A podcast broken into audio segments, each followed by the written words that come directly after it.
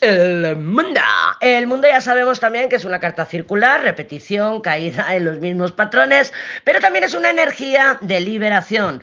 Ojo, muchas veces nos podemos engañar, en este caso el hombre Géminis, el masculino Géminis, pensando que sí, yo quiero ser libre, yo quiero volar como un pajarillo, yo quiero ir aquí, yo quiero libertad y quiero sentirme, pues es un signo de aire, que quiera espacio, pero que al mismo tiempo está huyendo porque el mundo en baja vibración son las cadenas que nos atan. Todo aquello que nos podemos estar diciendo a nosotras y a nosotros mismos, en este caso el hombre Géminis, para quedarse en el mismo lugar.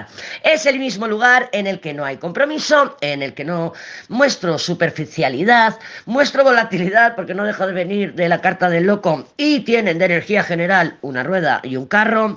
Y lo mismo te voy a decir que le he dicho, pues eh, que he comentado para el hombre Tauro. Deja que sea Géminis el que se acerque, aunque estando con el mundo, no te extrañe que bueno, que tampoco se muestre directamente. Con el mundo podemos ver, puedes ver muchísima actividad, pues por ejemplo en sus estados, en sus redes, sube fotos, sube vídeos incluso, pues mostrando su independencia, mostrando lo libre que es, lo feliz que es, pero cuidadín, que no es oro todo lo que reluce.